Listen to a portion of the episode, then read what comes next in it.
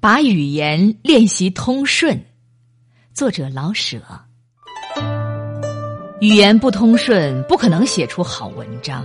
有些人确实有一肚子生动的人物和故事，他向人谈讲时谈得很热闹，可一写出来就不那么动人了。这就是因为在语言方面缺少训练，没有足够的表达能力。文字要从多方面来练习，记日记、写笔记、写信，都是锻炼文字的机会。哪怕写一个便条，都应该一字不苟。写文章用一字造一句，都要仔细推敲。写完一句，要看看全句站得住否，每个字都用的恰当与否，是不是换上哪一个字，意思就更明显，声音就更响亮。应知一个字要起一个字的作用，就像下棋使棋子那样。一句一段写完之后，要看看前后呼应吗？连贯吗？字与字之间、句与句之间、段与段之间，都必须前后呼应、互相关联。慢慢的，你就学会更多的技巧，能够若断若续，有波澜，有起伏。读起来通畅而又有曲折。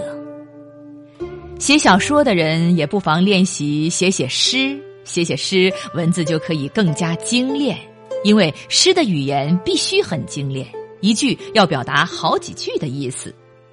文章写完之后，可以念给别人听听，念一念那些不恰当的字句、不顺口的地方，就都显露出来了，才可以一一修改。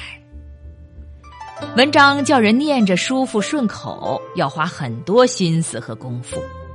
有人看我的文章明白一解，也许觉得我写时很轻松，其实不然。从哪儿开头，在哪儿收束，我要想多少遍。有时开了许多头，都觉得不合适，费了不少稿纸。字的本身没有好或坏，要看用在什么地方。用的恰当就生动有力，文字要写的简练。什么叫简练呢？简练就是话说的少，而意思包含的多。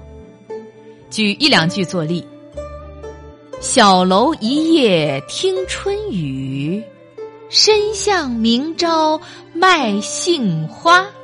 只不过十四个字，可是包含多少情和景啊！简练需要概括，需要多知多懂，知道一百个人而写一个人，知道一百件事而写一件事，才能写得简练。心有余力，有所选择，才能简练。譬如歌剧演员，他若扯着嗓子喊叫就不好听，他必须天天练嗓子，练得运用自如、游刃有余，就好听了。